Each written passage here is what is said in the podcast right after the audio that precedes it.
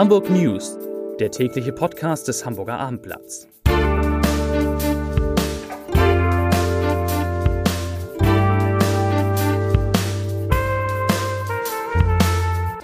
Herzlich willkommen an diesem wunderschönen Mittwoch. Mein Name ist Lars Heider und natürlich sprechen wir heute über das letzte Duell zwischen Herrn und Frau Schenscher, Entschuldigung, Frau Fegebank.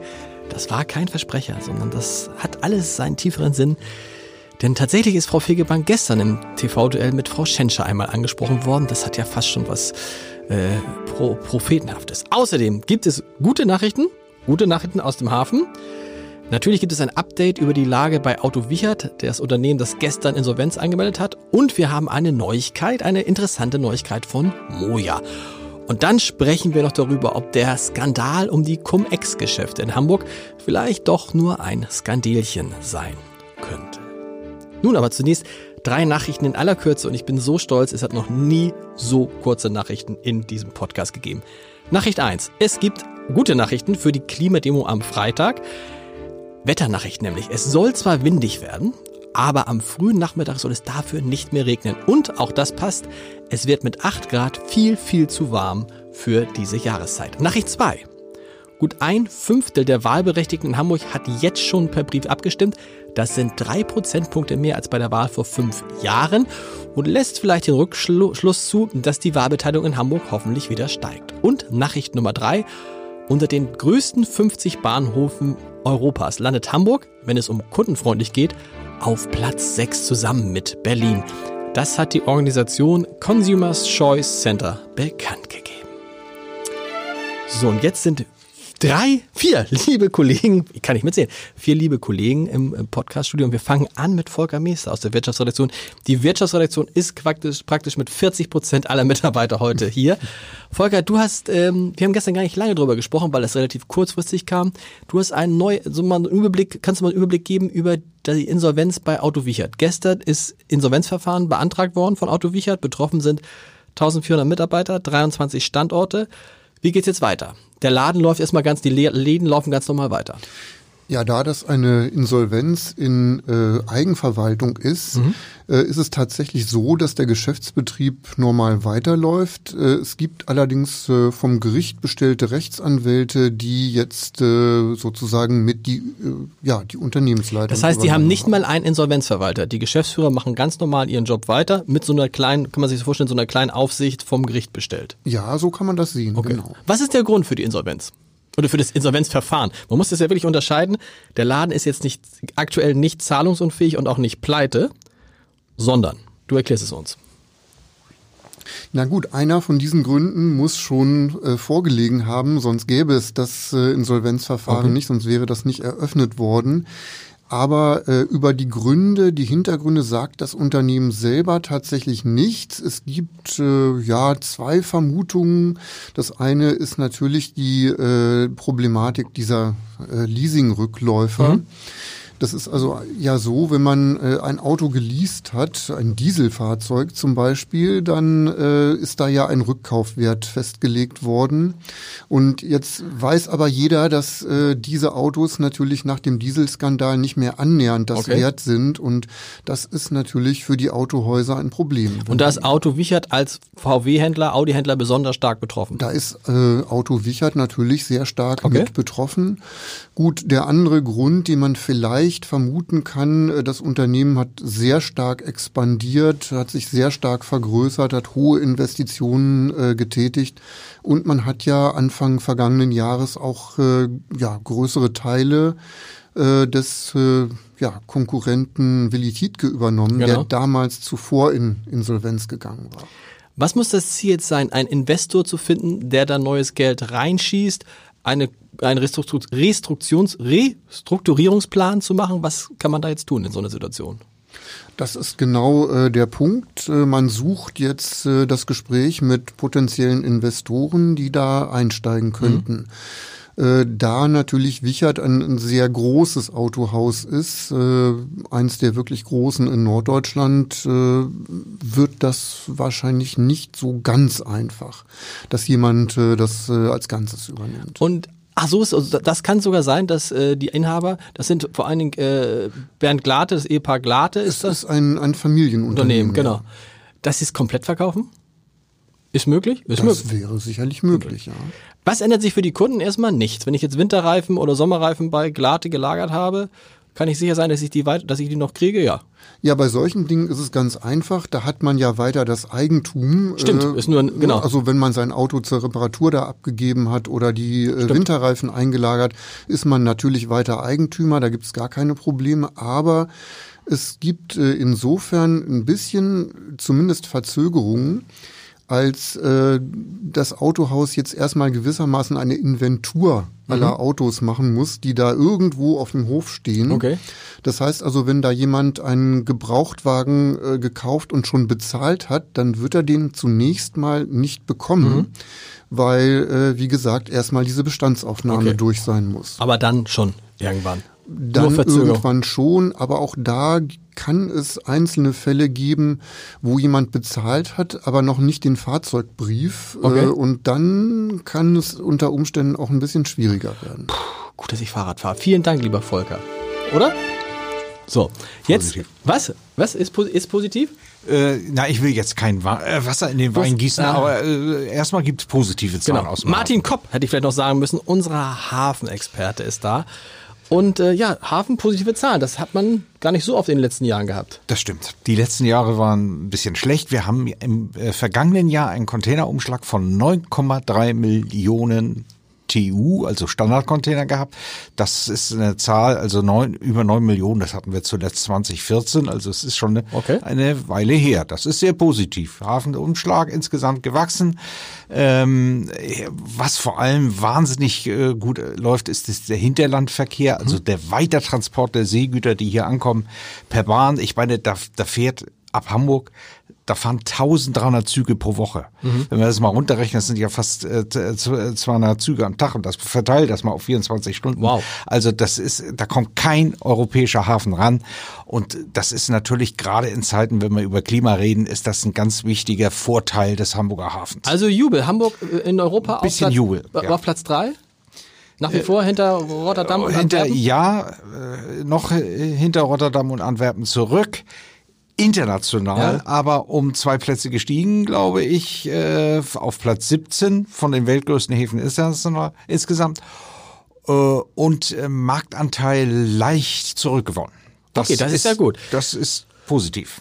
Ausblick auf dieses Jahr gab es auch schon 2020, Ja, Coronavirus, jetzt schwierig. kommen wir dann doch zum Okay, Wasser. okay. Also äh, das Coronavirus wird wahrscheinlich Auswirkungen haben. Wir kommen nicht drum rum, sagte auch Wirtschaftssenator äh, Michael Westhagemann. Weil wir so stark wir- mit, mit, mit China handeln, ne? wir haben, äh, der, Der China Hafen. ist unser allerwichtigster Handelspartner mit Abstand. 2,6 Millionen, das ist im letzten Jahr nochmal gestiegen. 2,6 Millionen TU ist, ist, ist, ist das Handelsvolumen mit also China. ein Drittel So. ungefähr.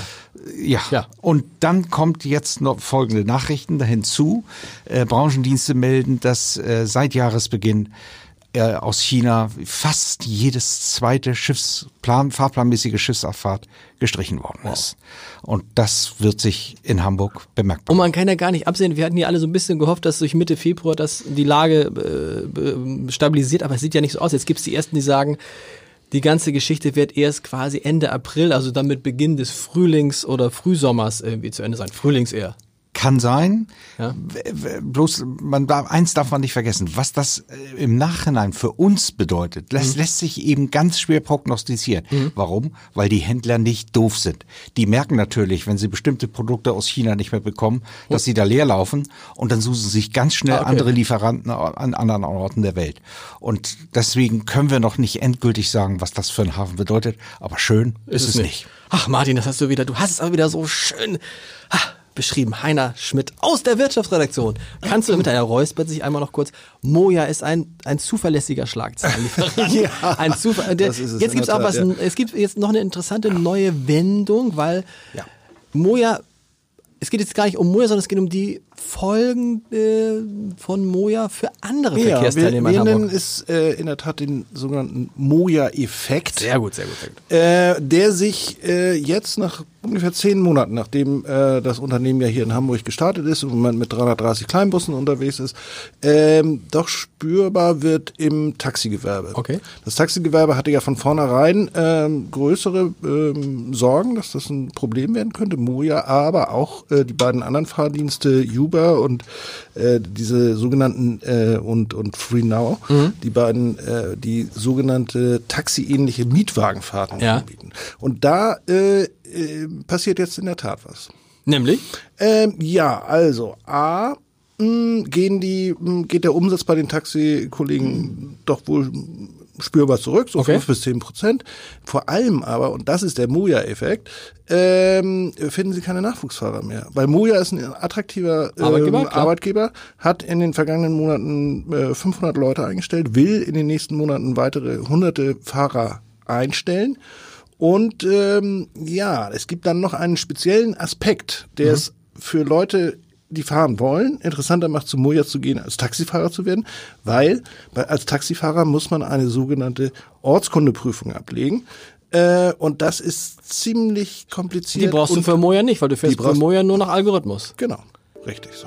Vielen Dank, lieber Heidi. Ich muss ein bisschen auf die Tube drücken, weil Andreas Dey ist noch da aus unserer landespolitischen Redaktion. Einmal kurz dein Eindruck vom Duell, vom, hast du das Duell überhaupt gestern noch verfolgen können, so ein bisschen am Rande? Ja, ja, ich habe es mir angeschaut. An, angeschaut. Ähm, ja, was sagst du, wer hat, also es war sehr lustig, dass irgendwie der Moderator Andreas Zichowitz zwischendurch Frau, zu Frau Fegebank, Frau Schenscher sagte. Ja. So, da habe ich gedacht, ja, da so ganz falsch ist auch nicht.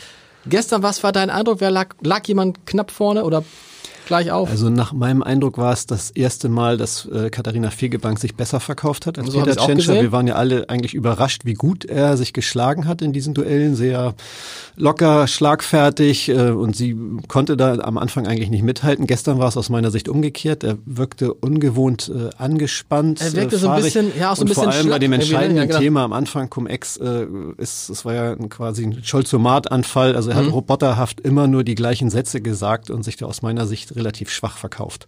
Cum-Ex ist das Stichwort. Meine Frage, ist denn Cum-Ex jetzt ein richtiger Skandal oder ein Skandierchen? Dir ist es ja zu verdanken und dafür nochmal irgendwie herzlichen Dank und Glückwunsch, dass tatsächlich die Tagebucheintragung, über die ja alle immer gesprochen haben, vom Chef der Warburg Bank, wo der ja so tat in diesen Tagebucheintragungen, als hätte er mit Olaf Scholz ausführlich über das Thema gesprochen und als hätte er so eine Art Absolution von Olaf Scholz bekommen. Du hast die richtigen Tagebucheintragungen besorgt und da stand drin, sinngemäß, du was ist besser, Ja, entscheidend ist, dass da noch etwas drin stand, Genau. was bislang nicht berichtet wurde. Genau. Und das war nicht viel, aber es waren äh, eigentlich zwei entscheidende Worte, nämlich dass Olaf Scholz zurückhaltend reagiert hat Ja. auf dieses ganze Gespräch.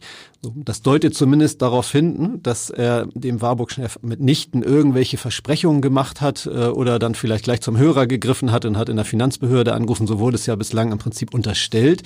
Und äh, diese kleine Formulierung deutet zumindest darauf hin, dass es wahrscheinlich dann doch nicht so war. Warum hat diese, ist diese Formulierung denn bisher eigentlich nirgendwo aufgetaucht? Man weiß es nicht. Das muss man diejenigen fragen, die bislang über dieses Tagebuch berichtet Okay. haben. Ich nehme an, sie lag Ihnen vor und ähm, kann man sich jeder überlegen, warum das nicht berichtet Okay. wurde.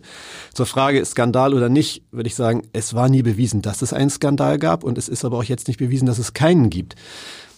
Das Ganze fing natürlich an mit schweren Vorwürfen, die den Eindruck erweckten, dass da was ganz fürchterliches passiert, dass die Politik Einfluss genommen hat auf eine Entscheidung der Steuerverwaltung. Und was jetzt passiert ist, dass die Gegenseite, also äh, die Politik, die Finanzverwaltung und eben auch äh, Warburg selbst in die Offensive gehen und versuchen ihrerseits irgendwie zu belegen, dass es nicht so war. Und es gibt eben Indizien wie diesen Tagebuchauszug, der nun doch nicht so klar ist, wie er anfangs schien. Wir haben jetzt heute ganz aktuell ähm, eine Erklärung des Chefs der Hamburger Steuerverwaltung. Okay. Das ist nur einer der besten Zeugen, der sich, die sich dazu melden können. Und der sagt ganz klar, ich zitiere ihn mal, es hat in Hamburg weder bezüglich Cum-Ex-Gestaltung noch sonst Versuche gegeben, politisch auf Entscheidungen der Steuerverwaltung Einfluss zu nehmen. Tja, ich sage, Also- es, es, es, es klingt für mich eher nach Skandelchen. So, also Aber- es ist ja. ähm, nach wie vor weder das eine noch das andere bewiesen, ne? Okay. aber ähm, Ja. wir haben neue Eindrücke. Wir haben neue Eindrücke und Sigrid Erb schreibt dazu in ihrem Leserbrief der Woche. Da geht es darum, dass die Grünen jetzt ja Aufklärung diese Cum-Ex-Affäre fordern. Sie schreibt, sind die Grünen nicht seit 2015 in der Regierung? Ist Frau Fegebank nicht seit 2015 zweite Bürgermeisterin? All die Jahre nichts mitbekommen oder all die Jahre die drei Affen gemacht? Was plustern sich jetzt alle auf? Und warum stellt niemand aus den berichterstattenden Medien, das sind ja wir, mal die Frage nach einer eventuellen Mitverantwortung? Oder ist es tatsächlich nur Wahlkampfgetöse und nächste Woche gehen sie alle lecker Mittagessen? Mit den Warburg-Leuten. Fragen, nichts als Fragen. Die werden wir auch morgen in diesem Podcast wieder beantworten. Ich freue mich drauf. Bis dann. Tschüss.